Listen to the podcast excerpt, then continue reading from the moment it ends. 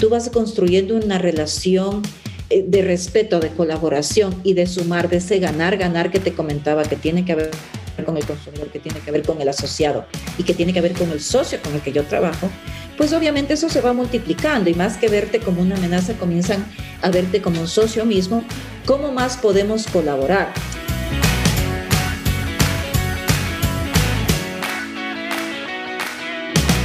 De Network S, episodio número 46. Bienvenidos, soy Mario Larrea y con Eduardo Molestina conversamos con personas ecuatorianas y latinoamericanas de alto impacto para conocer sus logros, derrotas, pensamientos y acciones para poder aplicarlas en nuestro día a día. Este episodio viene gracias al auspicio de La Santé, tu genérico, tu vida. Laboratorios La Santé está promocionando el mes de la vitamina C para elevar nuestras defensas tiene muchísimos sabores, todos muy ricos y lo pueden encontrar en las farmacias más cercanas. La Santé, tu genérico, tu vida. Y no se olviden de chequear el newsletter que sacamos semana a semana 4.0. Tenemos informa eh, lo que pasa es que ahora tenemos más, información más información valiosa que nunca, pero a veces se pierden un mar de publicaciones que no aportan valor. Eh, cada semana con 4.0 compartimos las tendencias, los temas más importantes, los análisis y las entrevistas con los actores y sectores que están generando un cambio. Eh, se pueden suscribir y les llegará semana a semana a su inbox. Tenemos tweets de la semana, eh, startups locales, trabajos, eh, posiciones de trabajo y también nuestra página web www.thenetworks.com donde estamos subiendo contenido escrito con nuestro nuevo pilar Perspectivas, donde aprendemos de manera corta y concisa sobre quienes están haciendo que cambios suceda en ciertas industrias. Así que se los recomiendo. Y ahora, Eduardo, cuéntanos un poco del invitado que tenemos el día de hoy. Así es, Mario. Ahora, lo más importante, esta entrevista la queríamos hacer hace muchísimo tiempo y hemos podido lograrlo esta semana. Hemos invitado a Pierangela Sierra, cofundadora y CEO de Tipti Tiempo para Ti. Me imagino que todos habrán escuchado acerca de Tipti, es un e-commerce especializado en compras de supermercados. Eh, Pierangela y su cofundador, su esposo Rafael Luque, decidieron empezar con este emprendimiento en el 2017. Recién en el 2018 salieron, salieron al aire y hoy día son una empresa en crecimiento sostenible, una nueva cebra, que van a encontrar ese término en el podcast, muy, muy interesante. El background de Pirangela, para los que no la conocen, son 25 años en el sector corporativo, en el más alto nivel. 11 años en Colgate y 14 años en Coca-Cola. Así que una entrevista espectacular, llena de anécdotas, llena de conocimiento. Espero que les guste. Y esto, esto es válido por el, por el momento que estamos viviendo. Eh, al momento de cerrar esta, este, la grabación de este intro, ah, virtualmente Guillermo es el presidente, Guillermo Lazo, así que esperemos que siga así. Y mañana, eh, con todas las ganas, a construir el nuevo futuro con los ejemplos de estos emprendedores que les traemos semana a semana. Con ustedes, Piel la Sierra.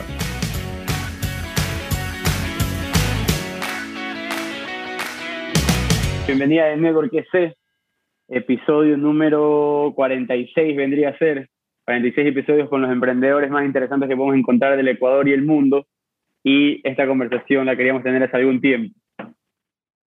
Hola, ¿cómo estás, Mario? ¿Cómo han pasado? Qué gusto estar con ustedes esta noche. La verdad que me siento bastante honrada por estar en este espacio.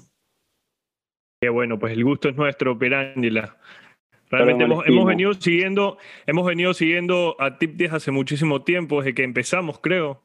Era una de las de las compañías con las que queríamos tratar, conversar y, conocer un poco. Es más, en uno de nuestros de nuestro newsletter, en el de la semana pasada, eh, hubo un artículo acerca de ustedes. No sé si lo has podido leer, pero súper, súper interesante, así que bienvenida.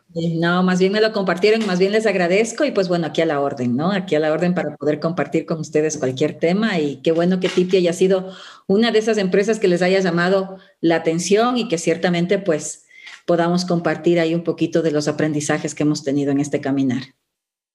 Más que nada tu apertura, Pirangela, me llamó bastante la atención porque eh, me gusta la apertura que le das a los medios y a las personas que te hacen preguntas y siempre estás tratando de ayudar a las personas en LinkedIn y más que nada a las mujeres. No, no es todo el tiempo que se ve una presidenta ejecutiva de un startup en el Ecuador y que tú seas una de ellas es, es algo bastante, bastante interesante.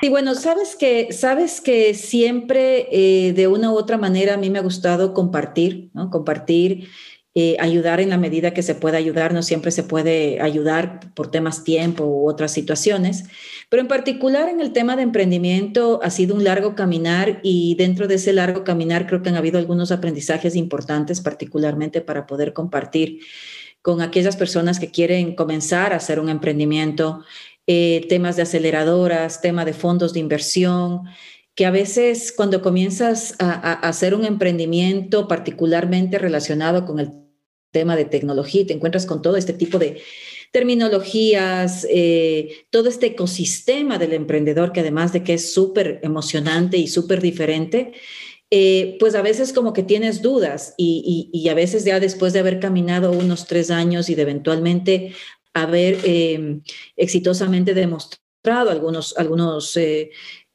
puntos en términos de negocio bastante válidos, pues creo que podemos compartir en ese sentido para que el caminar de, igual manera sea exitoso y sea rápido y no, y no, y no sea lento, ¿no? sino que más bien cómo, cómo podemos ayudar con esas pequeñas cosas que hoy conocemos para que todos los emprendedores que eventualmente les interese este tipo de situaciones, pues puedan hacerlo mucho más rápido y de una manera mucho más asertiva. No, y, además las mujeres te ven a ti y se inspiran a decir que es posible. O sea, una mujer en tecnología liderando una empresa tan grande, eh, eso es lo bueno. Y, y, lo que me llamaba la atención cuando estábamos haciendo la investigación es que yo no tenía idea que TIP significa tiempo para ti. Y ahí tiene que haber una historia detrás muy personal, si es que lo hay, de cuál, cuál es la, la razón del nombre. A ver, mira, sí, hay una razón, hay una razón, la verdad, este, personal, personal y que también se construye sobre una situación, una tendencia, un insight, una atención mismo del consumidor. Y es que, eh, digamos, yo junto con Rafael, que es, que es mi co-founder y, y, además es mi esposo, pues siempre buscamos desde que nos casamos y hace 25 años algún tipo de negocio que eventualmente pueda juntar el mundo de la tecnología, que es el que siempre él ha liderado, con el mundo del consumo masivo, del marketing o de la estrategia que yo fui desarrollando algún tipo de expertise. Y en ese sentido, pues eh, corrimos por algunos, algunos temas, pero ya hacia el 2014, 2015, comenzamos a estudiar muy profundamente algunas situaciones particularmente relacionadas con el e-commerce. ¿Y por qué? Bueno, primero porque tuve eh, justamente en esos periodos de tiempo responsabilidades relacionadas con el manejo de 33 países de Latinoamérica eh, en, Coca-Cola, donde yo trabajaba. Y en ese sentido, pues viajaba muchísimo, viajaba mucho, mucho, mucho, pero no sé, 48 semanas al año. Eh, salía muy el domingo en la mañana salía para Bogotá, regresaba el viernes muy en la tarde. Iba para México, iba para Brasil, iba para Atlanta, iba para San Francisco. En ese año justamente hubieron algunos temas muy relacionados con el tema digital. Y cada vez el tiempo, ves, era muy preciado para mí, porque además de que no estaba en la casa, eventualmente cuando estaba sábado y domingo, pues lo quería estar, estar con mi familia, no haciendo situaciones rutinarias como ir al supermercado. Eh, y a pesar de que eventualmente yo no pasaba en Ecuador, pasaba mucho tiempo en Bogotá y de igual manera veía a mis compañeras de trabajo, la ciudad muy caótica, muy difícil de trasladarse, queriendo ir al gimnasio, queriendo tener amigas, queriendo ser súper buen profesional, queriendo ser súper buen papá, las distancias del tráfico, etcétera. Y rutinas que ciertamente son importantes como ir al súper. Y a mí siempre me pasaba además de que eh, nunca estaba para la compra de la cartulina, la compra del marcador. Entonces decíamos, ¿cómo podemos hacer algo que además, como te decía anteriormente, siempre veníamos con esta idea de juntar el mundo de la tecnología, el mundo del consumo masivo, pero además de estas nuevas tendencias de e-commerce que las íbamos viendo, que yo las iba viendo en vivo mientras estaba viajando y estaba yendo en otros países, y comenzamos a estudiar ciertamente, ay, ¿será esta tensión solamente mía o, será que... Y bueno, cuando comenzamos a, a estudiar mucho el mercado ecuatoriano, nos encontramos que el 56% de las mujeres son cabeza de familia. Es decir, que por alguna razón, eh, eh, en diferentes eh, niveles socioeconómicos o jerarquías o tipos de trabajo privado público o negocios mismos propios de, de mujeres, 56% de las mujeres mantenían hogares en el Ecuador. Y había otra porción que tenía una colaboración con sus parejas o con sus esposos. Entonces era un mundo de mujeres que estaban viviendo una tensión súper fuerte, una responsabilidad de poder llevar el pan a, su casa, de tener que trasladarse, algunas tal vez en automóvil, otras tal vez en bus, pero con una situación muy compleja, particularmente para las ciudades grandes como Quito y Guayaquil. Y entonces fuimos construyendo sobre esa propuesta que te permite hacer las compras de supermercado a través de una plataforma de tecnología que te devuelve ese tiempo para ti. Entonces, si te fijas, TIPTI significa TIPE, tiempo para ti, y es como... Sí, cómo tú realmente puedes utilizar ese tiempo en temas que te generen mucho más valor agregado o de calidad, ¿no? Y eso para cada persona es independiente, es estar en un sauna, en la peluquería, es descansar, es estar con mis hijos, es estar con mi esposo, es estar con amigas, pero que en realidad ese tiempo que utilizas para temas rutinarios o, o para trasladarte, lo dejes en manos de Tipti y tú de verdad puedas estar utilizando ese tiempo para cosas que realmente valen la pena. Entonces, en ese sentido, pues así fue como se construyó Tipti, fue una mezcla entre lo profesional, lo personal, la tensión mismo que vivíamos y cómo podíamos poner una propuesta en la mesa de los consumidores para poder solucionar esta situación. Hay, algo que me llama la atención que es, eh, tú mencionas la cantidad de veces que viajas en el año, pero eh, eso también es parte de la, digamos, de las bases sobre las que se comenzó a crear Tipti, porque tú comenzaste a ver qué pasaba en otros países y lo trajiste aquí a Ecuador. ¿En qué país fue que te encontraste y dijiste, eso quiero hacer aquí en Ecuador? A ver, mira que fue, que fue una situación como que, como que la mezcla de muchas cosas, ¿no? Em, el modelo que más nos gustó es el modelo de Instacart. Tipti realmente está inspirado en el modelo de Instacart. Sin embargo, vimos el nacimiento de muchos e-commerce en Latinoamérica. Discúlpame, Pierangela, ¿Instacart en qué país? En, Estados Unidos. Instacart está en Estados Unidos. Instacart comenzó en San Francisco, o sea, digamos, su primera, eh, eh, digamos, eh, fue en San Francisco, pero ahora está prácticamente, en, prácticamente, te dijera, en el 90% de los estados de Estados Unidos como tal. Entonces, Insta, venían saliendo un montón de plataformas de mensajería y de comida preparada, muchas, muchas, muchas en Latinoamérica, en México, en Bogotá, en Estados Unidos mismo, pero muy pocas asociadas al tema de supermercados. Y nosotros estábamos construyendo con esta atención de supermercado. Entonces, Instacart nos inspiró muchísimo. Eh, sin embargo, el, el nivel de servicio que nosotros como latinoamericanos estamos expuestos eh, y, que, digamos, de una u otra manera nos satisface, es muy diferente al nivel de servicio que está en, dentro de las expectativas del, mercado americano, porque justamente no tienen un nivel de servicio como el nuestro en nuestros países.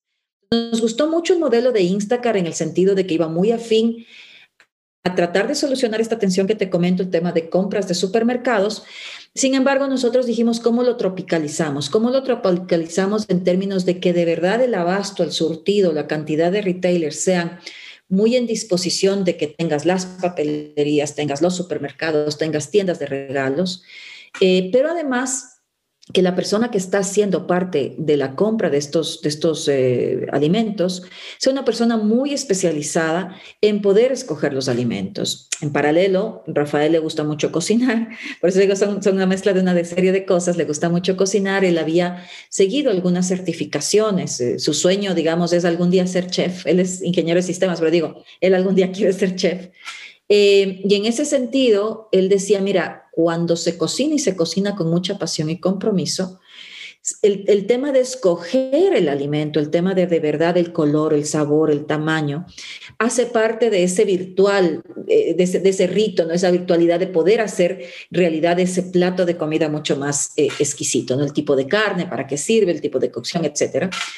Y también nos gustó mucho que todas las carreras de gastronomía tienen toda esta parte de contaminación cruz, manejo de contaminación cruzada, de temas de bioseguridad, porque además veíamos que el ama de casa en Latinoamérica no es que le da esa, esa, esa función a cualquier persona, es un tema muy crítico para la, para la latinoamericana el poder llevar la nutrición, es un tema de nutrición que estás llevando a la casa. Y hay un tema de manejo de presupuesto, de compra inteligente, que tú no puedes darte el lujo de desperdiciar comida.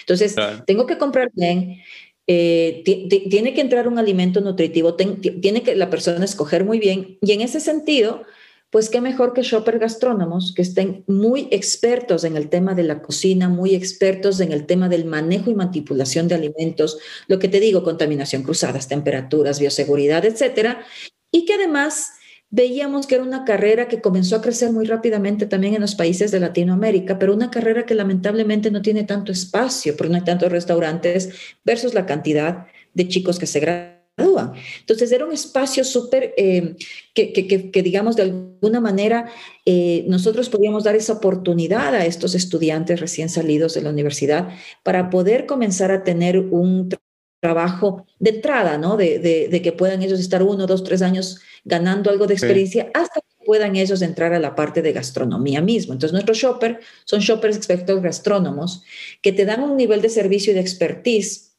que el latinoamericano de una u otra manera está un poquito más, eh, digamos, o son sus expectativas, porque estamos acostumbrados a que nos sirvan, a tener un servicio de alguna forma en un restaurante, en una playa, en la casa, el guardia, o sea, tenemos, entonces todo esto tal vez a través del shopper gastrónomo nosotros decíamos lo vamos a poder satisfacer al 100%. Ah, hay algo que me llamaba demasiado la atención en el tema de los shoppers, porque por ejemplo en Uber, tú no, eh, el, que te el que maneja el Uber no, es, no está en la nómina de Uber, no, está, digamos, no es un empleado directo, sino que presta sus servicios a. Y, ustedes hacen gran mención y énfasis en que sus shoppers son parte de la nómina de Tipti. Esto, ¿por qué es? Porque sí, es, es un beneficio para, para, para los shoppers, pero no sé qué tan beneficioso puede ser para Tipti a largo plazo. Para una startup, más bien. Exacto, eh, correcto. bueno, sí, digamos en términos de inversión y como tú lo mencionas para una startup, siempre te, eh, te doy un ejemplo. Abro Manta y hasta poder generar tracción en Manta, pues obviamente yo tengo que tener al chico a veces con un pedido o con 10 pedidos al día, pero igual pagarle su sueldo. Entonces, obviamente es una inversión. Sin duda alguna, es así. Sin embargo, fíjate cómo yo puedo ofrecer un servicio de valor diferenciado, cómo yo puedo a mi consumidor decirle, que el shopper le va a dar eh, ese servicio de asesoramiento mismo de compras, que le va a poder llamar por teléfono, que le va a cambiar un reemplazo, que le va a poder asesorar en qué tipo de carnes es que no hubiese y en otro tipo de situaciones, que va a poder ver la promoción en la percha y va a decir, a ver, me pidió una leche, pero si hay un 2 por 1 le voy a comprar este 2 por 1 Es decir, que tenga ese criterio de poderte servir. Si yo esa persona no la tengo de alguna manera comprometida con la compañía, que realmente eh, tenga esa pasión y compromiso por la marca de Tipti y por tanto yo pueda medirle un desempeño real de que te pueda dar un buen servicio. Entonces yo no podría construir un valor agregado que estoy ah, marcando como un marco de diferenciación en construcción de marcas si yo realmente no te estoy dando a ti, que eres parte esencial de ese, de ese, de ese pilar importante de dar servicio, el mismo trato de cordialidad, de asociación, de colaboración, de ganar, ganar empleado, compañía, ¿no? Es, es, la única forma. Sí es complejo al inicio, no llegas al punto de equilibrio al inicio, pero en la medida que puedes generar un poco más de tracción, eventualmente comienza a ser un buen negocio. O sea, esto, eh, por ejemplo, con Eduardo hablábamos de que creo que era con Eduardo que hablábamos el otro día, de que por ejemplo en Uber tú te metes y tú mandas la foto de tu licencia, el seguro de tu carro y, manejas, y manejas en Uber. En TipTip, en cambio, ustedes abren. ¿Cómo, ¿Cómo funciona el enrolamiento? El, el, onboarding de los shoppers. ¿Pueden haber los que sea o ustedes abren ciertas plazas? No, no. A ver, mira, nosotros tenemos primero el compromiso de construir una empresa que realmente sea sostenible en el tiempo y que sea un ganar-ganar con nuestros socios estratégicos. ¿Quiénes son nuestros socios estratégicos? Son los consumidores, son los shoppers y son nuestros socios retaileros o, digamos con los que tenemos el tema de... Entonces, con cada uno tratamos de tener esta asociación que sea saludable y que sea, como te digo, de ganar-ganar. En ese sentido, el compromiso que tenemos con nuestros shoppers es, primero, el reclutamiento es un reclutamiento, te vas a un link, ¿sí? Cumples un, nosotros tenemos muy bien definidas aquellas competencias y requerimientos mínimos para ser shopper, requerimiento mínimo, ser gastrónomo, pero otros, digamos, en términos de competencias. haces match, nosotros manejamos el reclutamiento con inteligencia artificial, haces match y una vez que haces match, se te despliegan seis pruebas eh, psicométricas eh, que, que, nos permiten a nosotros evaluar y rankear este tipo de candidatos. Una vez que los tenemos rankeados, hacemos la entrevista, pues obviamente los que primero ranquean dentro de esta aplicación, comenzamos a hacer la entrevista, una vez que son, eh, digamos, eh, ya calificados, entrevistados como que fuera cualquier proceso regular, entran a la empresa a firmar un, bueno, se hace obviamente la verificación y validación de temas eh, de policía, bueno, todos esos temas regulatorios, digamos, ilegales, de que las personas que vengan estén con todo en regla y se firma un contrato. Eh, luego que se firma el contrato, ellos tienen un entrenamiento, eh, bueno, por ahora virtual, de más o menos unos dos días en términos de materia teórica, pero luego están alrededor de siete días laborables en un entrenamiento en vivo. ¿Dónde se les entrena? En, los locales de menor movimiento. Una vez que ellos cumplen cierto tipo de métricas que nos permiten entender que ya los podemos incorporar a un supermercado de, alta atracción o, digamos de, pedidos y que puedan manejar ese tema, los pasamos para el otro lado y tienen unos, una, una serie de supervisión, cada 10, 12 chicos, dependiendo del local, en donde el supervisor les sigue entrenando y tienen unas métricas que cumplir. Como te digo, son parte de la nómina o parte de la contratación de servicios. Nosotros tenemos los de nómina, nómina regular y los que, y los que son de por, por contrato de servicios. Estos de contrato de servicios, que son más que nada los que entregan, lo que hacemos es, corren el mismo mismo proceso de, reclutamiento, tal vez no tienen que ser gastrónomos, pero tienen que ser estudiantes que están terminando años universitarios o que hayan terminado la universidad, cumplen las seis pruebas, la entrevista, ta, ta, ta. Y luego lo que hacemos con ellos también es asegurarles un pedido mínimo en el día, de manera que no tengan, como tú dices, como los de Uber, estar cazando pedidos, sino que yo te aseguro que más o menos al mes vas a ganar tanto, por tanto te tengo que asignar tantos pedidos. Te ganas los pedidos por tu desempeño, pero yo tengo que asegurarte un ingreso mínimo para que tú puedas con ese ingreso mínimo estar tranquilo, estar ocupado y estar comprometido con TIPTI. Yo nuevamente, yo no puedo ofrecer algo que no puedo cumplir a través de mis empleados. Si mis empleados están preocupados por comer, no te van a dar un buen servicio. Yo tengo que asegurarles un ingreso mínimo al mes que les permita sentirse de alguna manera un poquito más tranquilos en ese sentido primario, ¿no? Ese, yo veo como es el factor diferenciador de Tipti y otras aplicaciones, de, digamos, de delivery.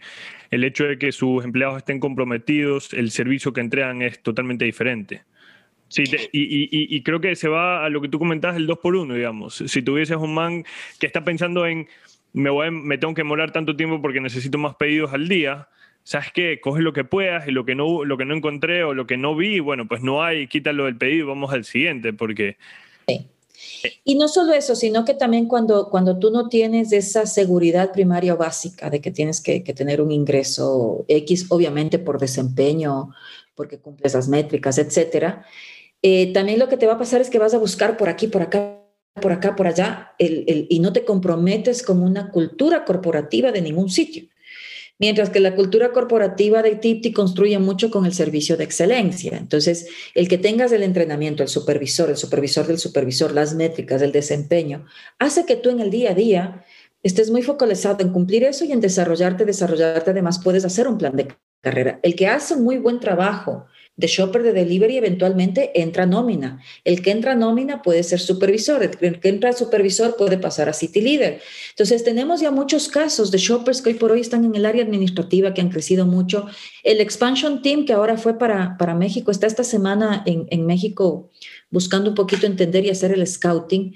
Y en ese sentido, fueron chicos que, que fueron shoppers que han crecido, tanto, han crecido tanto que están de supervisores y que ahora tienen esa capacidad y esa pericia de poder ir a ser parte del expansion team en México y que son ejemplo y son esos role models para el resto del equipo, ¿no? E, eso dice mucho de la, de la estructura sólida, de, la base, digamos, porque para que un shopper, bueno, pues ahorita esté yendo a liderar la expansión a otro país, una, una carrera, o sea, tiene mucha carrera, digamos, establecida. Ah, hay algo, bueno, pues ahorita que ya entramos ya a Tipti, quisiéramos conocer cómo inició Tipti desde el comienzo. Cuéntanos desde el momento en el que tú dijiste, tengo que hacer Tipti, esta es la idea, hasta el momento en el que sacaste el MVP. ¿Cuánto tiempo te tomó y cómo fue eso ahí? A ver, mira, creo que muchas cosas las hemos hecho muy rápido porque somos más de, de hacer el testing en vivo, ¿no? El A-B testing, que, es, que se llama en vivo, más que este, hacer estudios y estudios de mercado. Estudiamos mucho la atención, eh, vimos muchos números en términos de oportunidad, sin duda alguna. Alguien me preguntó alguna vez, oye, tú hiciste una encuesta y preguntaste si alguien quería. No, le dije no, porque si yo preguntaba, eventualmente me decían no. Y eso en startups ni existe, pues ahorita es saca el MVP y el MVP es el que te dice si es que vas a, vas a Claro, fue más el tema de cómo construyo sobre la atención. Cuando yo, cuando yo entiendo muy bien una atención y puedo dar una solución real a esa atención, eventualmente el producto siempre va a ser bueno. Peor aún con productos que no existen. El consumidor te va a decir, mira, no sé. Entonces, en ese sentido, a ver, nosotros como te digo, con Rafael fuimos madurando mucho esta idea entre si es esto, si es este otro, no, mira, Instacart, pero con este servicio no metamos los shopper gastrónomos, no, pero, pero ¿cómo hacemos? Y Rafael comenzó a construir ahí un poquito el modelo de negocio, ¿qué sería? Por ahí finales del 2016.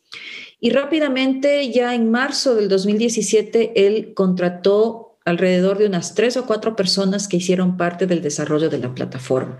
Como viene del área de tecnología, él quería construir la plataforma desde cero. Eventualmente podíamos haber tomado otra decisión, pero creo que fue súper acertada porque eso nos ha permitido, bueno, primero no solamente crear una plataforma de primera línea y de tener un benchmark súper positivo versus otras plataformas, siendo muy eficientes con los recursos, eh, demostrarnos que el, talento es ecuatoriano, talento lojano, talento cuencano particularmente y, lojano para el tema de desarrollo y programación. Ahí les hago un, poquito de cuña a, esas dos ciudades. Ah. Y ellos desarrollaron y, digamos, este, construyeron una plataforma. Y nosotros más o menos fue entre marzo y octubre del 2017 que se hizo algún tipo de construcción, obviamente con miles de oportunidades. Y lo que decidimos es hacer el Friends and Family y terminar el app junto con el feedback de esos Friends and Family. ¿no? Entonces, tomamos 300 personas de Quito, 300 personas de Guayaquil, no crean que tenemos ni tantos amigos ni tanta familia, obviamente, sí hay algo de eso, pero personas tal vez de diferentes industrias, de diferentes, eh, con diferentes situaciones, unas más ejecutivas, otras menos, hombres, mujeres, más jóvenes, más viejos, con hijos, con nietos. Una, diversidad que buscamos ahí en Quito y Guayaquil, eh, que eran, digamos, las dos ciudades que, como sabemos y no lo tenemos que decir, es, son ciudades que, que, se componen de manera muy distinta, pero que te permiten crear justamente ese pensamiento holístico, ¿no? esas dos polaridades ayudan mucho a construir una base de un negocio sólido y en ese sentido lo que hicimos es, a ver, les vamos a dar a ustedes este servicio de aquí de octubre a enero, no les vamos a cobrar nada, pero necesitamos que nos ayuden a dar mucho, mucho, mucho, mucho feedback.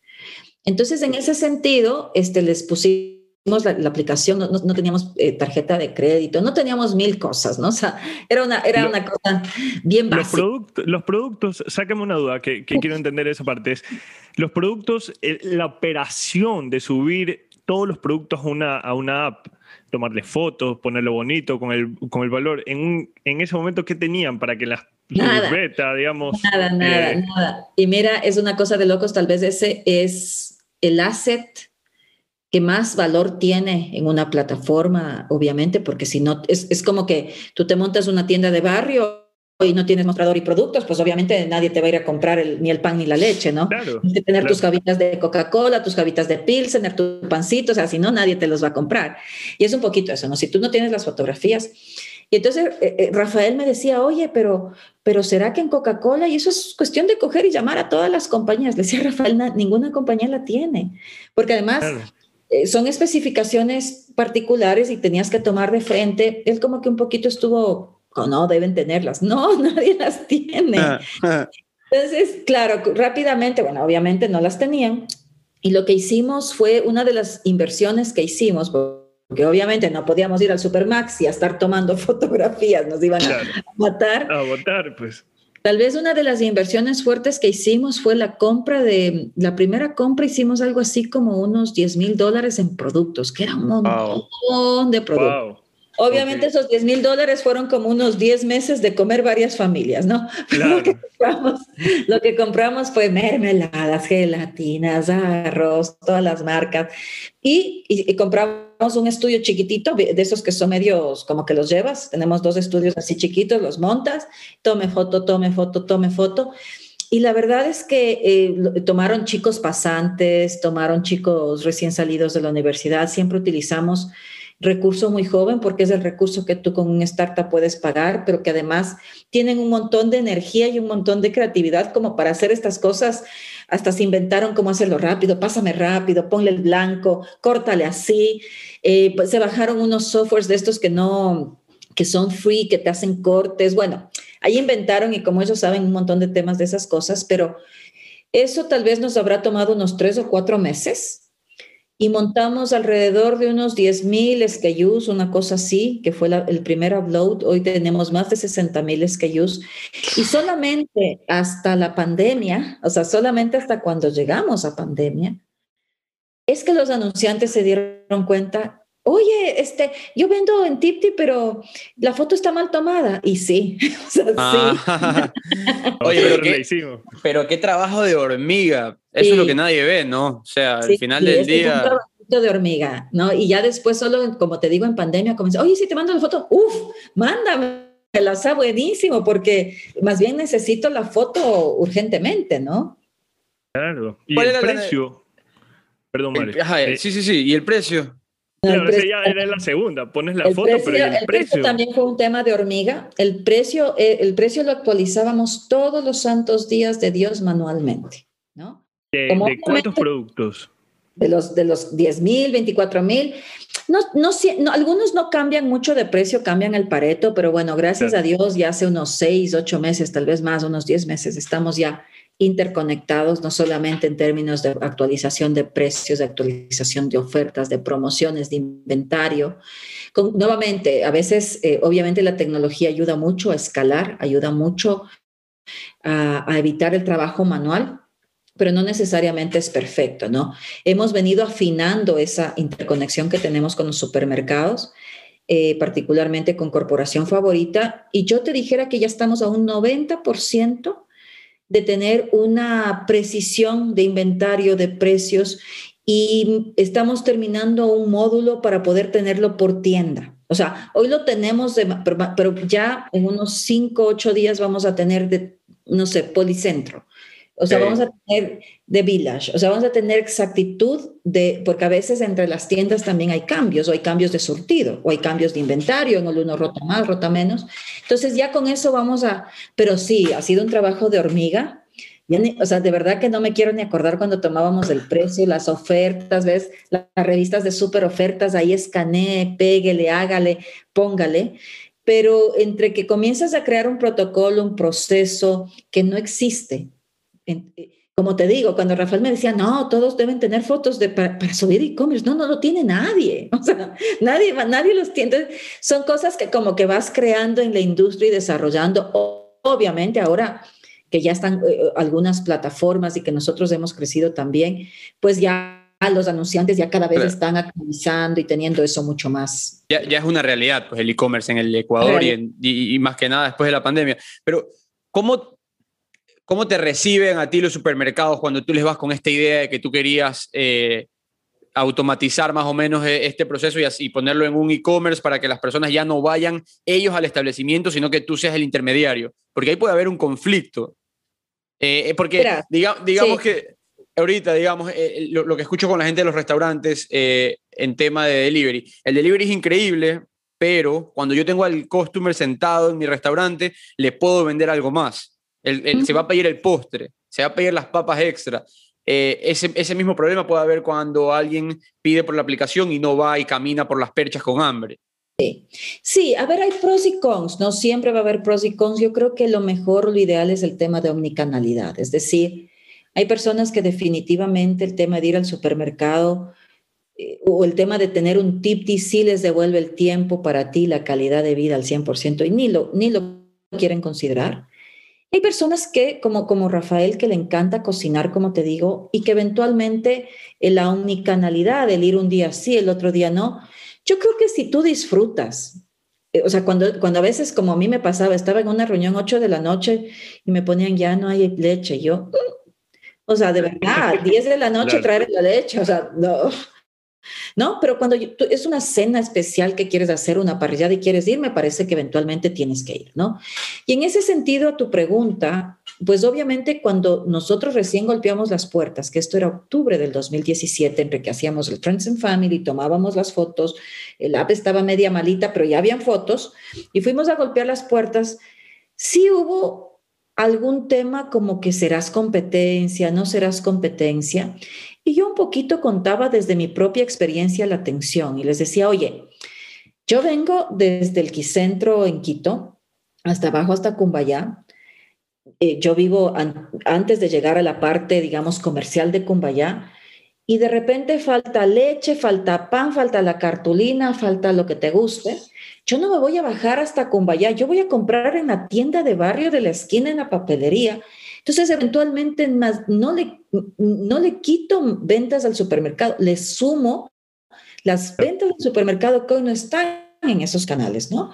Y eso fue lo que pasó. O sea, obviamente hubo un poquito de, de duda, de, de decir, bueno, será, no será, pero pasó justamente eso. Más que restar, sumamos eh, y fuimos sumando en el tiempo y en, y en algún momento, pues obviamente en la medida que, como te comento, tú vas construyendo una relación eh, de respeto, de colaboración y de sumar, de ese ganar, ganar que te comentaba que tiene que haber con el consumidor, que tiene que ver con el asociado y que tiene que ver con el socio con el que yo trabajo, pues obviamente eso se va multiplicando y más que verte como una amenaza, comienzan a verte como un socio mismo. ¿Cómo más podemos colaborar? Ah, no, mira, el, inventario, que no tengas reemplazos, que no tengas out of stock, que tengas mejores, mejor este, precisión en los precios, en la medida que tú en tu plataforma tengas una mejor visualización y servicio, yo también vendo. Y creo que ahora hemos construido ya esa relación. ¿no? Te dijera con prácticamente todas las tiendas que nosotros eh, vendemos ahí, hay ese sentir de que nosotros les agregamos, más no les quitamos, ¿no? Hay, un, hay un tweet que hizo Juan Daniel Nebel de Picker hace poco y, quería entrar justamente por lo que tú mencionas, Mario, aquí. Él pone los, supermercados, y me, me, corrigen si me equivoco porque no lo estoy viendo, pero pone, si los, los supermercados deberían ya estar pensando en hacer un e-commerce, no solamente un e-commerce normal, sino un e-commerce con diseño, con eh, user experience, con absolutamente todo. De, ustedes, Tipti, eh, tienen al lado la favorita, que es una corporación que vende 2 mil millones de dólares, tienen el rosado, o sea, está al lado el rosado, que factura también miles de millones de dólares, que montar una, un e-commerce no debería ser mayor problema. Eh, ¿Ustedes han pensado acerca de ese riesgo, acerca de ese potencial que sus propios, eh, digamos, en este caso la favorita, que es un aliado de ustedes en, la plataforma, decida hacer un e-commerce? Mira, siempre, pues obviamente es una, una situación y una oportunidad eh, que ellos eventualmente dentro de sus planes de negocio futuro lo tendrán que ir visualizando. Esas y otras oportunidades relacionadas con esa omnicanalidad y con esos servicios. No sé si tú, eh, o sea, hay miles, hay miles de cosas, no necesariamente incluso solamente un app, ¿no? Eh, sin embargo, si tú te fijas y ya te ves o te visualizas con países más desarrollados o continentes más desarrollados, Asia, Europa, Estados Unidos, sin duda alguna Walmart tiene su plataforma de e-commerce, pero en México, digamos, por, ponerle un ejemplo, o en Estados Unidos, hay un Instacart, hay un Corner Shop y hay otras empresas que también están dando este servicio. Entonces, creo que los supermercados, eventualmente, al tener un negocio tan grande y un foco de negocio tan grande como comentaste, dos mil millones, ta, ta, ta, ta, ta, tener un e-commerce les quita foco y al quitarles foco, o al querer hacerlo tan grande y masivo como el supermercado no les permite eh, vivir en el detalle y vivir en el servicio que un Tipti sí lo puede hacer. Y esa es la gran diferencia. No es que no lo puedan hacer, obviamente tienen el capital y tienen el capital para contratar el talento y la tecnología de primera línea, sin duda alguna, diez mil veces mejor que, que un Tipti o que cualquiera que tú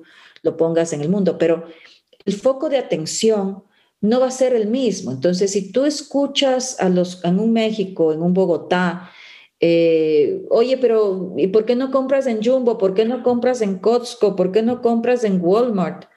Por el nivel de servicio, por la falta de diferenciación, porque a veces me lo despachan después de 12 horas, 24 horas. Entonces, no es que no lo puedan hacer, lo pueden hacer, pero es que ponte en los zapatos de ellos. O sea, no vas a desenfocar tus 2 mil millones de ventas por ir a hacer un e-commerce. Lo puedes tener como una opción, como, como una propuesta de servicio a tu consumidor, sin duda alguna. Pero no han habido, eh, incluso Walmart quiso comprar Corner Shop. Walmart compró, no me acuerdo, me parece que alguna de las empresas, ya no me acuerdo ahorita, en Estados Unidos también compró una. Porque, porque de alguna manera, a pesar de... Es su modelo. Exacto, no es su modelo, no es su expertise ¿no? Es lo mismo que yo, yo, lo hiciera al revés. Yo podría montarme un supermercado. Con eh, eso te, a, eso, a eso iba, porque tú podrías fácilmente tener un dark store en cada esquina, de, en, cada polo de la ciudad, pero te desenfocarías totalmente en, este punto de tanto crecimiento. Yo podría, yo podría ponerme un dark store y además tengo una ventaja, o las, o las plataformas tenemos una ventaja, es que podemos ser un poco más precisos con el tipo de productos de inventario que necesitas. Entonces, en términos de inventario podemos ser un poco más precisos, pero nuevamente, fíjate, tengo que comprar o pagar una bodega, poner perchas, empleados y todo esa, ese capital, eh, eh, ponerlo y desenfocarme totalmente en un tema de expansión, de innovación y de rapidez de disrupción que, que necesita el e-commerce. Entonces, no es que no lo puedas hacer, el uno puede hacer lo uno y el otro puede hacer lo otro, pero eventualmente algo no lo vas a hacer bien porque no es tu expertise, ¿no? Entonces, eh, eh, si, si, si, mi comisariato, la favorita o, o, quien quiera se pone igual su e-commerce, no tengo la menor duda. Para mí son más canales de venta, ¿no? A veces me dicen, oye, claro, tengo un pet shop y quiero poner aquí, acá, o sea, si tú lo que quieres es vender, ¿no? Entonces, el ponerlo en más plataformas o el tener más visibilidad, lo único que hace es que tengas más oportunidad de vender desde, la, desde el físico hasta, hasta el, el, tema de e-commerce, ¿no? Entonces, ponlo, ponlo, porque además si estás comenzando necesitas mucha visibilidad.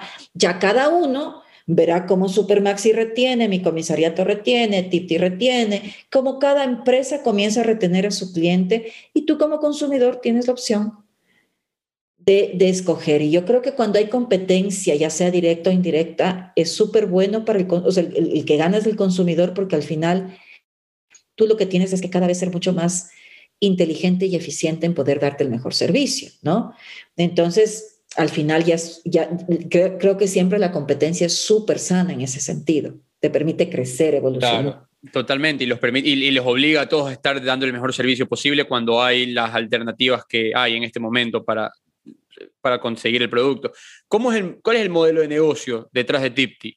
Eh, a ver, mire, el modelo de negocio detrás de Tipti, de prácticamente las, las plataformas, es un poquito el mismo, ¿no? Es, eh, las diferencias grandes están en los porcentajes de márgenes, eh, service fees, delivery fee, y ahí, digamos, eh, las plataformas más relacionadas con el tema de comida preparada tienen márgenes más grandes y tienen service fees más grandes y es por una sencilla razón. Cuando tú, cuando tú eh, tienes un presupuesto para comer, para cocinar, digamos, para, para, tienes un presupuesto X, y eventualmente, si tú sigues creciendo en términos económicos, de sueldos, lo que sea, tú te vas a dar lujitos de ir a comer, de comer más afuera, de, de, traerme una ensalada que venga, que comer sushi, eh, no sé, como que te vas a dar lujos. Y cuando te das esos lujos, es decir, cuando tú sales a comer fuera o dices, oye, pidámonos una pizza, una hamburguesa, tú ya estás como, como hecho el dolor de que te va a costar algo, ¿no? O sea, como que Sí, o sea, esa, esa elasticidad precio-demanda se afloja. o sea, claro, totalmente. O sea, no, no es que dices, ay, compremos hamburguesa, pero verás la más baratita. Es como que ya, ahí claro, claro, ¿no? Total. Cuando tú compras el alimento a tu casa, es como que el presupuesto es un poquito más inflexible, ¿no? Son 100 dólares, 500, la que sea, la que te guste, para comer, para, para cocinar, esa es más inflexible. Entonces, en ese sentido, hay, hay mucha más sensibilidad al precio cuando son supermercados. Por eso tú tienes que estar mucho más al fin al precio de percha y el tema de service fee o delivery fee tienen que ser más conservadores. Entonces, en ese sentido, ¿cómo trabajamos? Tenemos una relación. Eh, yo tengo supermercados, tengo delicatessens, tengo papelerías, tengo algo de ropa con pinto, tengo ya maquillaje, algunas cosas que además en pandemia vimos que también se necesitaban dentro de este tipo de plataforma. Entonces, lo que nosotros hacemos es tener un 15% de margen que lo negociamos con la tienda, esto con el propósito de que el consumidor vea el mismo precio de percha. Entonces, si tú te vas a Pinto, vas a ver el mismo precio de percha que lo ves en Tipti, ¿no? Entonces, lo que hacemos es la tienda te da el 15% de descuento y ese descuento, eh, ¿en qué se descompone? Se descompone en un 5% operativo de pasarela de pago y bancos, que es más o menos lo que te cuesta, a menos que pagues en efectivo, pues obviamente ese 5% no estaría en términos de costo operativo, pero normalmente pagas en tarjeta de crédito. Entonces, el margen de la plataforma al final del día es un 10%, ¿sí? ¿Qué gana, ¿Qué gana el supermercado? Pues que yo mande mails todo el tiempo a sus bases, con las promociones que hace Tipti, ellos se vean beneficiados de las promociones de Tipti, que cuando hago promociones cruzadas con bancos se vean beneficiados de toda gestión operativa y comercial que hace Tipti, ese retailer se vea beneficiado por mails, push, visibilidad, etcétera. Y por eso paga el 15%. Y yo como Tipti te doy a ti, consumidor, el mismo precio de percha, te da lo mismo estar en tu casa o irte al supermercado, por tanto, es costo eficiente que lo hagas conmigo. Las otras plataformas más relacionadas a mensajería y a, comida preparada, restaurantes, eh, llegan hasta un margen de 25%, ¿sí? Nuevamente, el tema, a veces no es un tema de rebate, es un markup. A veces Correcto.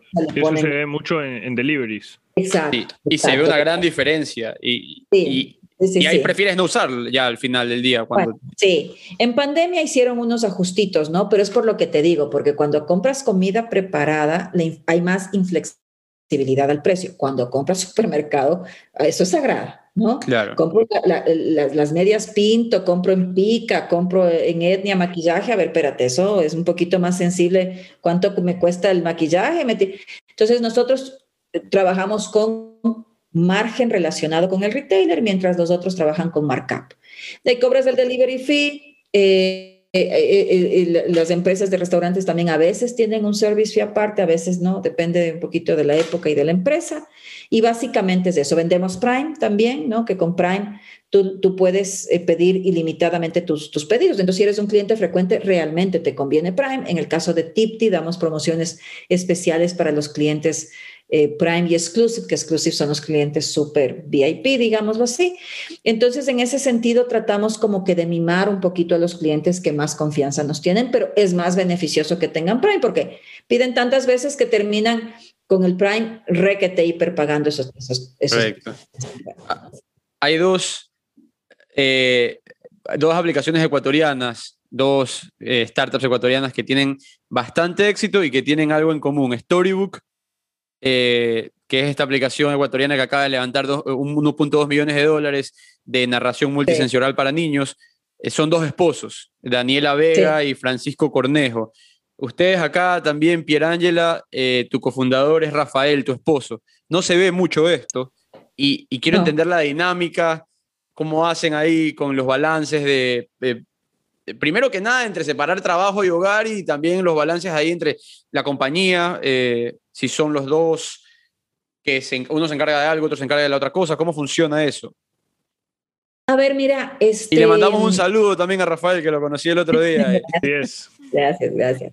A ver, mira, este, la verdad que yo creo que, que lo que ha hecho que podamos tener una fórmula de, digamos, de exitosa en términos de cómo trabajamos, es que los dos somos súper, hiper diferentes, ¿no? No solamente que que las áreas funcionales o los expertices son totalmente, yo no sé, de tecnología ni de software, el de marketing, entonces como que primero no nos metemos ahí, o sea, cada área es muy diferente, pero también a nivel de personalidad somos muy diferentes, ¿no? Entonces, eso ha hecho que de una u otra manera realmente primero a nivel funcional no nos toquemos, nos respetemos mucho en términos de trabajo y también a nivel de competencias, pues tengamos competencias completamente diferentes. Entonces hay cosas que él es más afín y más hábil, hay cosas que yo soy más afín y más hábil. Y creo que más, más que de verdad somos diferentes, el, la madurez para reconocer esas diferencias y esas fortalezas del uno y el otro, el respeto como personas y profesionales, y entonces eso hace que cada uno esté en su área y que realmente nos complementamos como un rompecabezas, como un real rompecabezas, ¿no? Si hemos puesto, algunas reglas del juego, más que nada por lo que mencionas, ¿no? Eh, cuando estemos en el almuerzo desayunando, lo que fuese, no se habla de trabajo. Pasada las 7 de la noche, no se habla de trabajo, ¿no? Entonces, en ese sentido, sí hemos tratado de mantener algunos espacios. A veces es difícil porque obviamente es, eh, o sea, es como tienes una idea, pues, y claro, tienes, que decirla, o, o, justo quieres aprovechar algo de comer para decirla, entonces es como que a veces tentador, digamos, ¿no? Me imagino, o sea, yo me imaginaría estar en esa posición y creo que no, no, no podría. Sí, tratamos y más que nada en la hora del almuerzo, porque están los chicos, más ahora que estamos en pandemia, entonces ya se, hasta se, o sea, ya están como que en serio. Y luego en la noche también, total, o sea, en la noche sí es como que fuéramos de dos planetas completamente diferentes. Entonces eso también hace como que hayan esos cortes, esos quiebres. Yo soy un poquito más workaholic, siempre fui así más de quedarme hasta más tarde. Rafael siempre respeta y me parece muy bien el tema de horarios del pasado a las seis de la tarde. Se desconecta y fin de semana él se desconecta totalmente del tema. Entonces también eso ayuda a que, a que pasada las seis de la tarde de verdad no, no se habla nunca más de Titi, ¿no? Entonces en ese sentido Creo que esas reglas de juego y esos balances, y como te digo, más que nada la madurez para genuinamente respetar las habilidades y las competencias del otro, creo que han hecho eh, muy llevadero este tema, ¿no? Pero ahorita, ahorita creo que, o sea, digamos, de lo que nosotros hemos escuchado de, de estos founders que, que, se matan los primeros meses tratando de sacar el producto, trabajan 24 horas y si el día tuviese algo más, lo trabajarían. Me imagino que en ese momento ustedes no, no podían respetar pues esas reglas. O sea, el fin de semana desconectarse de una startup en crecimiento era, y ahorita que están en crecimiento, perdón, una, es una startup que iniciaba, hubiese sido tal vez perjudicial, digamos. En ese momento creo que... Sí, a ver, fíjate que como Rafael inició la parte de desarrollo, programación, operatividad, este tema que te digo de Friends and Family, yo estaba muy backstage, estaba todavía trabajando en Coca-Cola, yo me incorporé en, el, en marzo del 2019 pues sí, ciertamente él tuvo su primer momento de, mucha este, intensidad operativa mismo de construcción del app y de construcción del modelo operativo, ¿no? De cómo, de cómo mismo iba a funcionar el shopper, cómo aseguro una automatización y una escalabilidad mientras no pierdo la atención en el detalle de mi cliente, que eso es como que un reto súper grande. Y en ese sentido, como que él este, fue bastante, digamos, o estuvo metido muy, muy de cabeza. Después, bueno, pues ya me incorporé yo también en el tema de ya un poquito corporativizar. Pero ciertamente no, pues en la pandemia de 6 de la mañana a 1 de la mañana, sábado, domingo, ya ves que eso se hizo cualquier cosa. Y pues sí, y ahí tal vez, fíjate que es súper álgido porque eran muchas, muchas horas cansados medio, medio como que les pasó a todos, ¿no? medio que, que, te das cuenta que tienes que ir a cocinar y antes nunca sabías que la, dónde estaba la cocina, cosas así. Pero creo que yo siempre digo que cuando tú estás en momentos muy, muy fuertes de estrés, o sacas lo mejor de ti o sacas lo peor de ti, porque obviamente salen todos esos, esos temas eh, álgidos. Que no puedes controlar. No puedes controlar. Y lo que nos pasó a nosotros fue que fuimos muy como intuitivamente hacia las áreas de expertise. Entonces él se fue al campo directamente a los shoppers. Él siempre, él siempre es muy de campo, de, de pisar el terreno, de estar con su equipo. Él es como el típico comandante coronel que tiene que estar ahí con el ejército en primera línea de fuego, ¿no? Entonces él fue mucho a hacer de shopper a dar el ejemplo, a hacerlo mejor, a hacerlo más rápido, a no cansarse porque teníamos mucha, mucha demanda. Y yo por mi lado, estructurar que salvaconductos, que reclutamiento, marketing, marketing no había en ese momento que tomar decisiones adecuadas en términos de, de, seguir creciendo de una forma responsable y, adecuada y no, y, no perjudicar la, la, salud financiera del negocio, etcétera. Entonces, en ese sentido fue como que yo en mi torre de control y él totalmente al campo de batalla y como que también funcionó súper bien, ¿no? O sea, como que yo pude como que controlar las cosas desde, mi, desde mis competencias más estructuradas o más de mirar estrategia o, finanzas en términos de presupuestos y cumplimientos. Y él fue al, al, a, a, ser parte de, ese, de esa línea de fuego del desarrollo del canal de adulto mayor, eh, donde él tomó, digamos, desde, desde el primer momento esa responsabilidad de querer servir a esta vertical. Entonces funcionó bastante bien, porque nuevamente fue muy evidente las competencias eh, y las fortalezas de cada uno de nosotros. ¿no? Y hacemos una pausa a esta conversación para escuchar de La Santé, tu genérico, tu vida. De vitamina C, yo sí sé,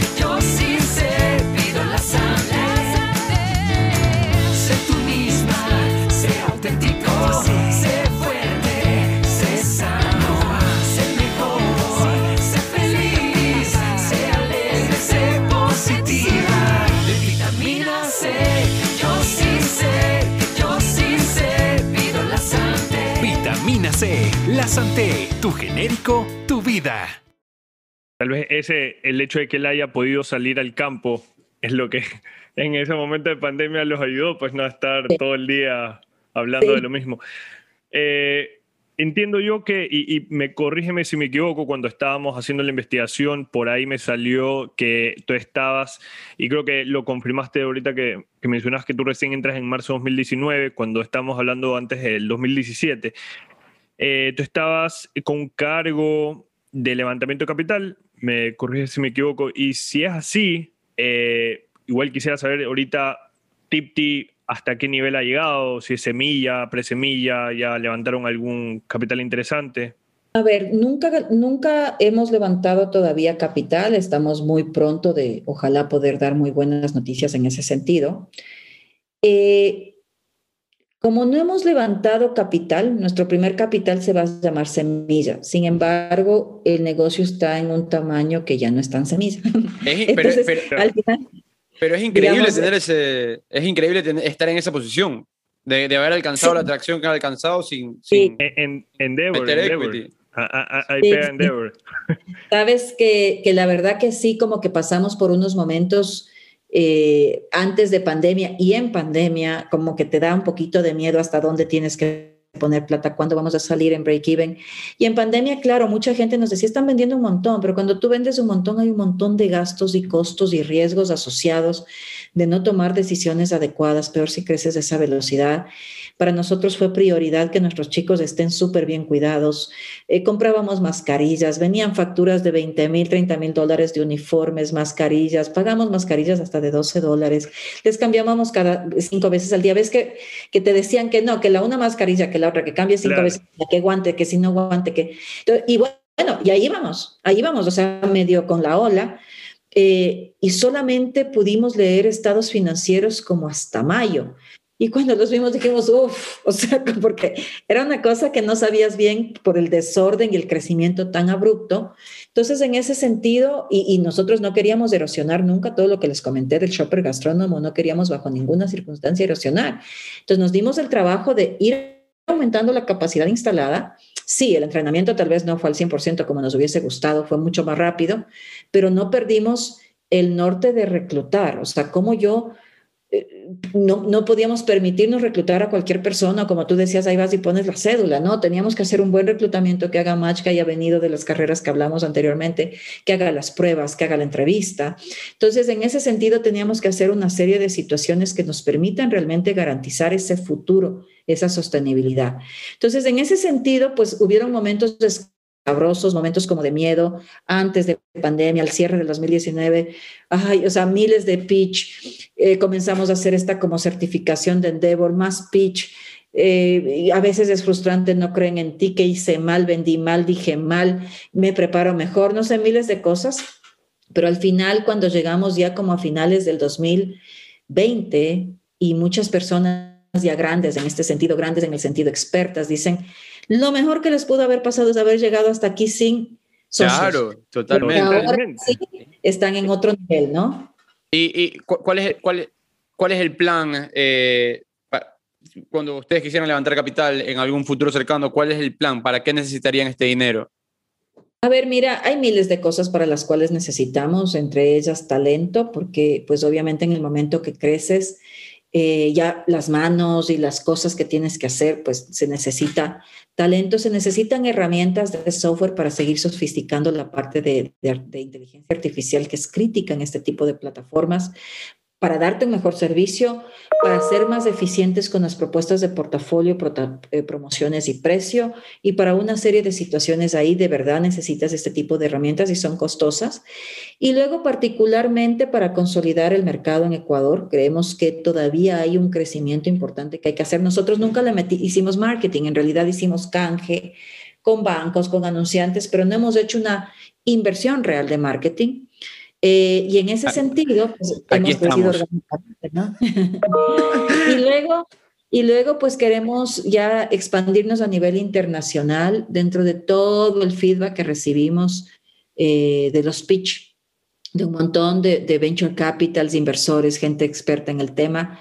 Siempre es un poquito divino el modelo en Ecuador, tienen las mejores métricas versus otros en Latinoamérica pero si es que eventualmente pudieran llegar a México, México se ha vuelto como la cuna de los startups y de estos de este ecosistema, haz de cuenta como el Silicon Valley de Latinoamérica, ¿no? Cuando tú Claro. pruebas el concepto en México, ah, bueno, entonces sí es expandible para el resto de países y hay muchos más venture capital inversores y gente que te puede jalar de las manos a hacer algo más grande, ¿no?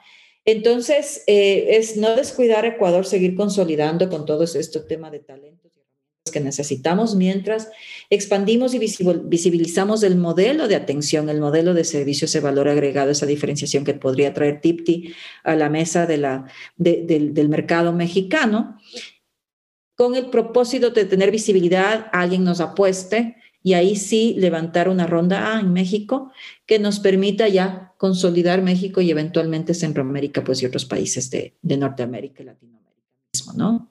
Pierangela, hoy Tipti aquí en Ecuador es rentable o todavía sigue en el, en el quemando dinero, como se dice? A ver, mira, nosotros ya somos break-even. No sé si rentable es la palabra, pero digamos, eh, ya, la, ya la operación se puede pagar sola. Eh, sí teniendo la reserva de que nosotros no podemos darnos el lujo de quemar plata. ¿no? O sea, hemos tenido que ser muy inteligentes en las alianzas, en los trueques, en las, en las promociones, en donde yo te doy algo, tú me das algo, porque no hemos podido salir a quemar dinero, ¿no? En no poder hacer pautas. Eh, o sea, hemos tenido que ser muy conservadores. Ahora alguien me preguntaba y me decía, oye, y si es que tuvies, hubieses podido hacerlo al revés y te daban plata, lo hubieses hecho diferente. Y la verdad que no, Pena. porque creo que hemos sido, o sea, cuando tú, cuando tú eres, cuando tú tienes que ser recursivo, pues, o, o cuando entras en un proceso de crisis, que eso creo que es buenísimo. A veces no queremos entrar en un proceso de crisis, pero creo que más bien la crisis lo que te hace es ser recursivo y ser mucho más eficiente con esos recursos. Entonces, pues nos tocó hacer el Friends and Family, nos tocó hacer las alianzas, el trueque, ta, ta, ta, ta, ta, ta. Y eventualmente, no sé si hubiésemos llegado a un mejor resultado metiendo o quemando un montón de plata. Entonces, hemos hecho un modelo que valga por sí solo, que crezca sobre ese valor agregado del shopper, de esa operatividad. Nos hemos esforzado mucho, hemos sido muy obsesivos en los basics de servir bien al cliente y que, y que crezcamos por la referencia, por la recomendación. Y eso pues ha forzado a que cada cliente lo valoremos y que, y que no lo querramos perder y que lo consigamos uno a uno, ¿no? Entonces, al final del día nos hemos esforzado mucho en servir mejor. Que creo que si eventualmente quemábamos plata, no, no sé si hubiésemos llegado con esa obsesividad de querer mucho a cada cliente nuestro. ¿no? Entonces- Eh, eh, eso, eso es una de las cosas que destacan de los emprendedores latinoamericanos, que al no contar, digamos, con un venture capital al lado que te apueste en la idea, le toca al emprendedor tratar de sacarla como sea y cuando va a levantar capital, por lo general lo hace ya a, a un paso de poder ser rentable o de poder cumplir el punto de equilibrio. Entonces, en buena hora. Sí, sí, sí, tal cual. ¿Ustedes, Tipti, la constituyeron en Delaware o, o todavía está aquí? Estamos ahorita haciendo una reestructuración legal internacional justamente por este interés que tenemos eh, de, de recibir ya fondos. Entonces estamos haciendo ya una reestructuración internacional donde va a haber una parte en Delaware y otra parte en, Claro. en la- Tiene, tiene, tiene que ser. eh, tiene, que ser así, sí. Y, y- y es, bastantes, partes que se mueven, que tienes que ir manejando. Y, yo te quería preguntar qué te llevas de todos los años que, manejaste, que, trabajaste en corporaciones, porque ahorita no solo tienes que estar en el, día a día del manejo de tu empresa en Ecuador, que está creciendo, pero también levantando la cabeza y mirando a largo plazo. ¿Qué buenas prácticas te llevas que te permitieron, eh, que te permiten hacer este tipo de cosas de tus años en las corporaciones? Sí, yo tuve la fortuna eh, de desarrollar, o, digamos, dentro de mis responsabilidades, tuve la fortuna de poder desarrollar un montón de marcas. Eh, un montón de marcas, tanto en Colgate, más relacionadas con el tema de personal care y de, y de cuidado del hogar, y luego en Coca-Cola con el tema de eh, bebidas mismo, pero que están muy relacionadas con el tema de alimentos y bebidas como industria, digamos, en general y varias categorías y varias marcas. Entonces, esa construcción de disciplina estratégica, de mirar, de, ir construyendo participación de mercado en el mercado mismo, día a día, marca a marca, pero que a su vez construye en el largo plazo, creo que ha servido muchísimo, no solamente para poder construir una marca desde cero, desde la misma solución de una atención y de un insight, tal cual como digamos metodológicamente tiene que funcionar, pero que realmente vive y, ha construido ese equity, incluso sin una campaña de comunicación o de marketing, porque no, no, sino más bien desde su esencia mismo del por qué creer en esta marca, de lo que se llama reason to believe en esta marca, eh, que es lo que te está dando en ese sentido. Entonces, eso, eso creo que me ha ayudado mucho. También tuve la oportunidad en los últimos cinco años que estuve en Coca-Cola en manejar muchos negocios diversos de innovación y disrupción alrededor de lácteos, de jugos, y eso a su vez, pues obviamente poner negocios en marcha desde cero, manejo de ambigüedad eh, muy fuerte, eh, resiliencia, entonces que son características o competencias que necesitas también muchísimo en el momento que estás construyendo un emprendimiento mismo, ¿no? Entonces creo que esas cosas son las que a mí me han ayudado a, a como que evolucionar muy rápidamente en ese sentido.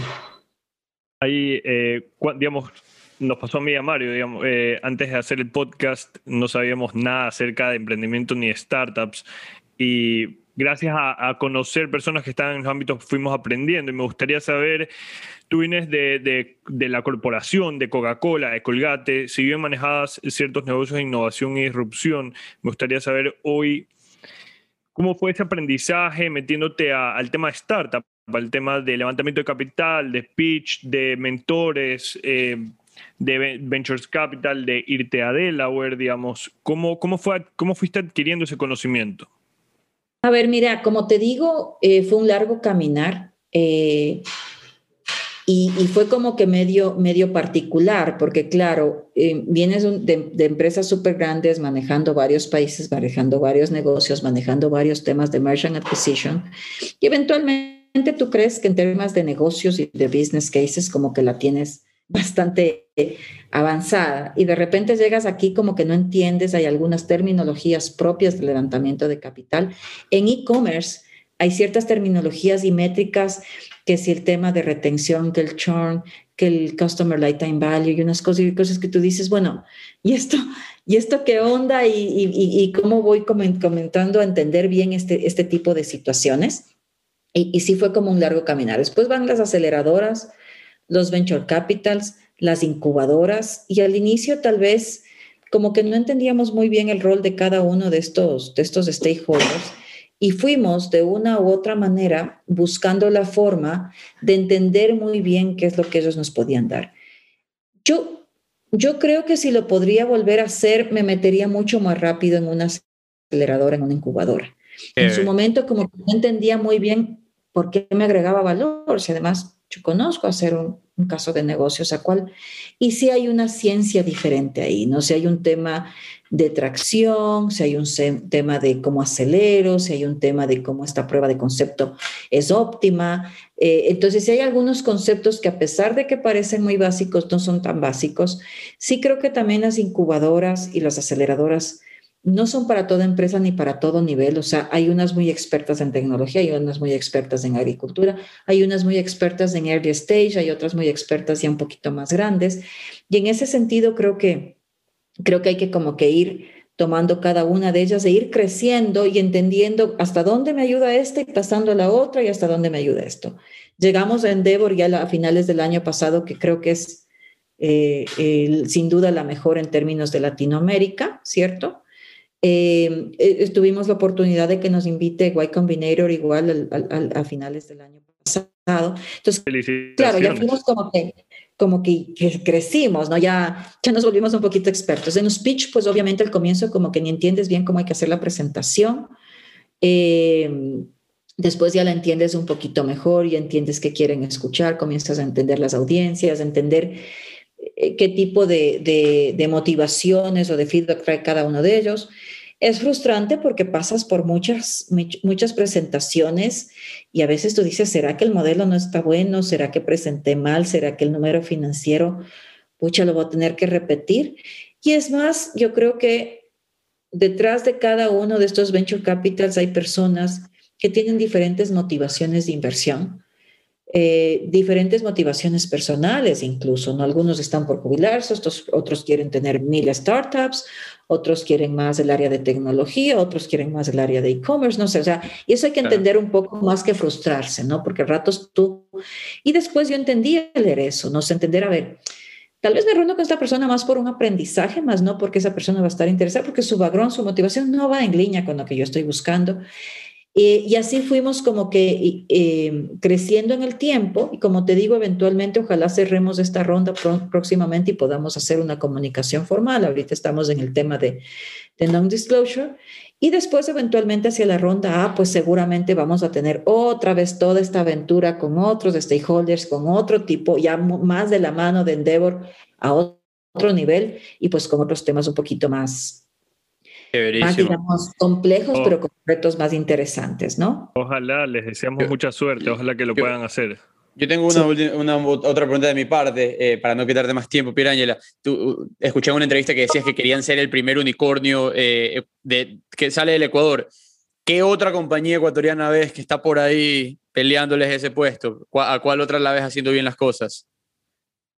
Mira, este, yo, yo creo que, que, digamos, hay dos, dos respuestas. Una, eventualmente, tal vez Storybook, he escuchado mucho de ellos, escuchado mucho. Ah, Storybook, eh, y cuando eventualmente en enero me, me, me, invitaron de una de Punto Sur, que es una, una, especie de, digamos, de comunidad muy también enfocada desde Estados Unidos, de igual manera ecuatorianos en San Francisco, que están buscando un tema de encontrar ahí un ecosistema de emprendedores. Eh, hice un poco de research y me topé con la, con la súper grata sorpresa de que hay 200 emprendimientos relacionados con el área de tecnología, no solamente en temas de e-commerce ecuatorianos. Esos 200 emprendimientos, ojalá ciertamente hayan unos cinco.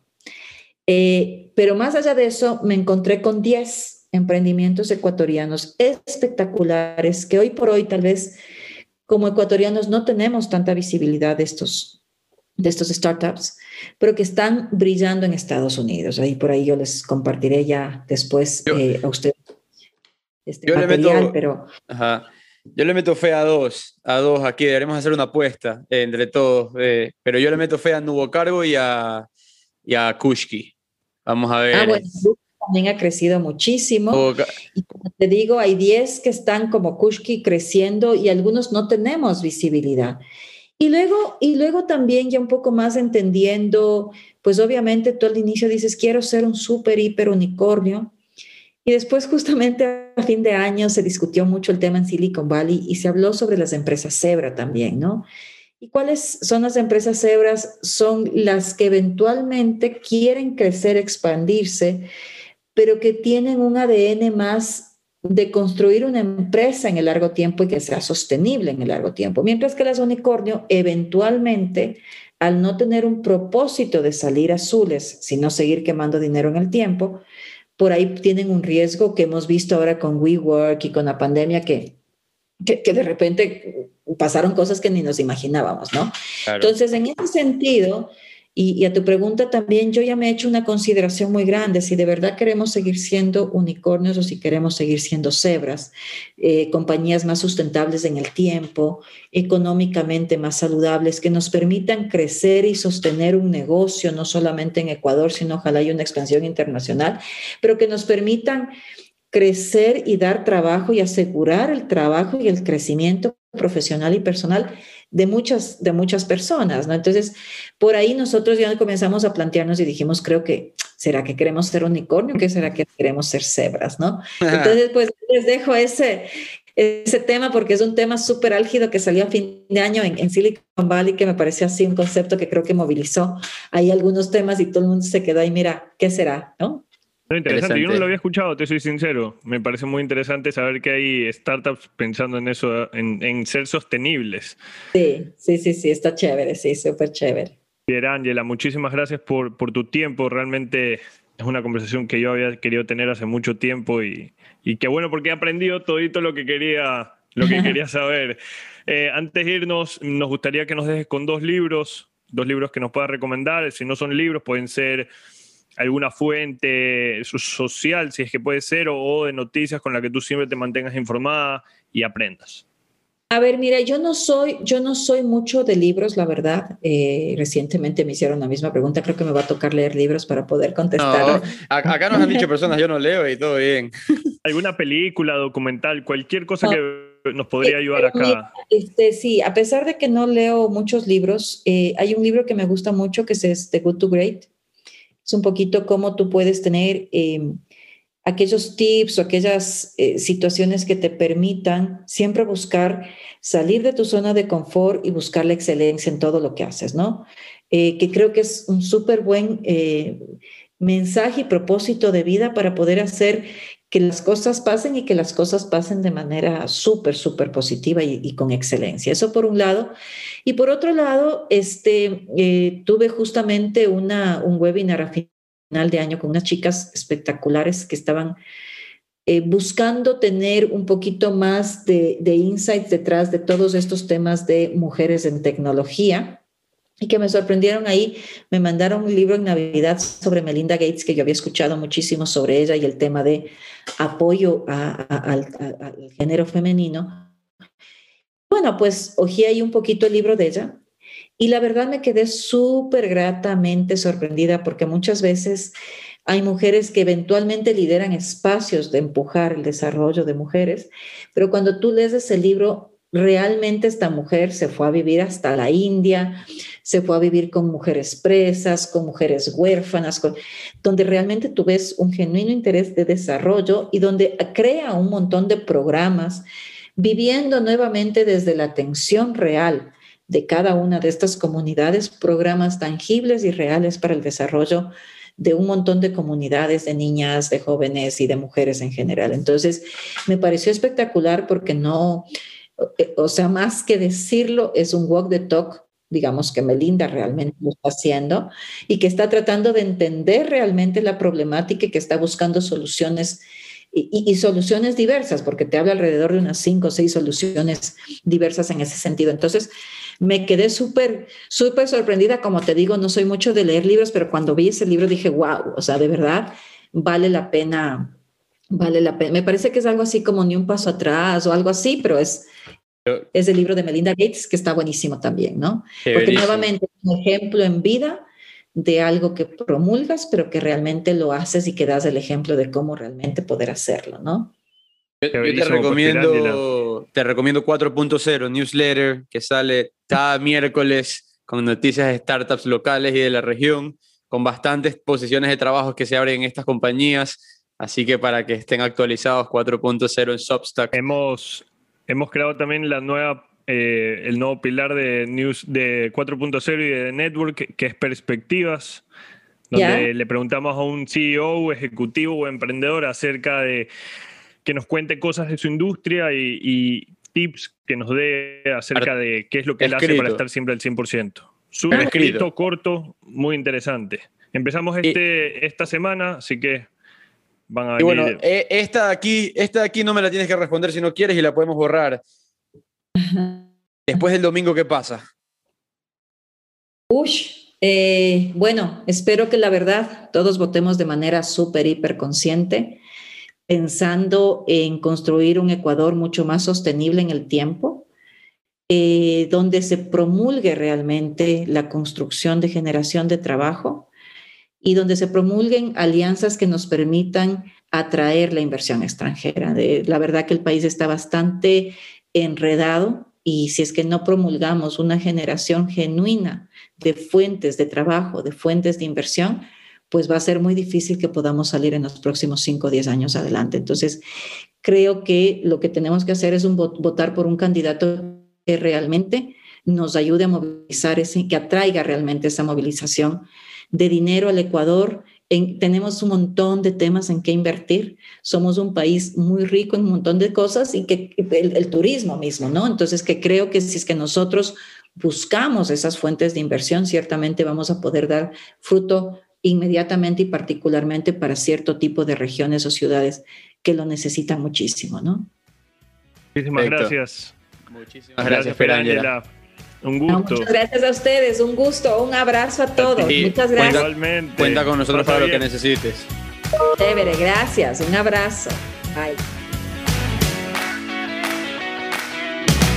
Si te gustó este episodio y quieres escuchar más, no te olvides visitar nuestra página web www.networkec, donde subiremos todos los episodios de nuestros invitados y mucho más contenido. También estamos en las redes sociales, en Instagram como arroba de networkec, en Twitter como arroba de networkec. No te olvides de seguirnos, estaremos subiendo contenido muy interesante. Y este episodio viene editado por Luis Fernando Silva.